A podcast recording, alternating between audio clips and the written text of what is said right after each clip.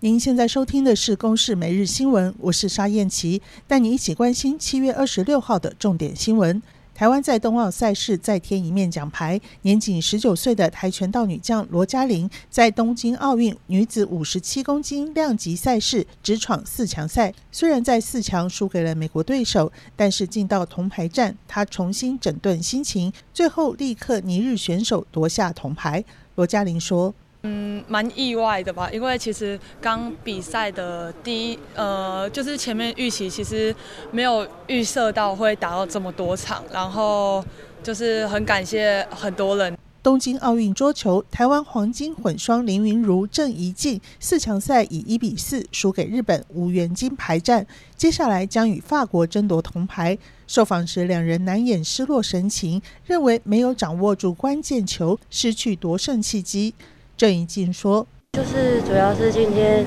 呃，有几个关键点就是被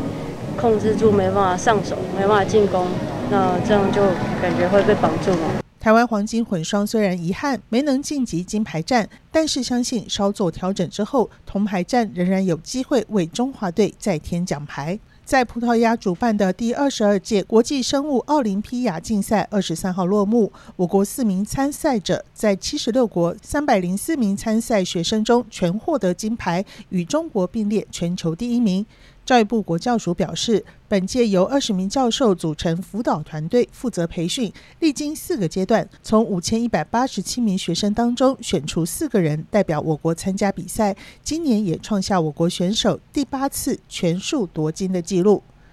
台北市五月中因为疫情严峻，升级为三级警戒，导致街头车流量大减，但是车辆间隔拉大，反而让超速频传。台北市上半年交通违规数虽然下降，但是今年六月份超速一共取缔了四万四千件，比去年同期增加两万一千件，涨幅达到九成。疫情严峻，警方严查假讯息案，不过大多数的法官裁定不罚。台中和基隆各有民众因为网传政府决议每人补助疫情援助金一万元，并附上连结，遭到警方送办。不过，法官认为连结只是恶作剧的梗图，不会让人产生畏惧或是恐慌的负面心理，裁定不罚。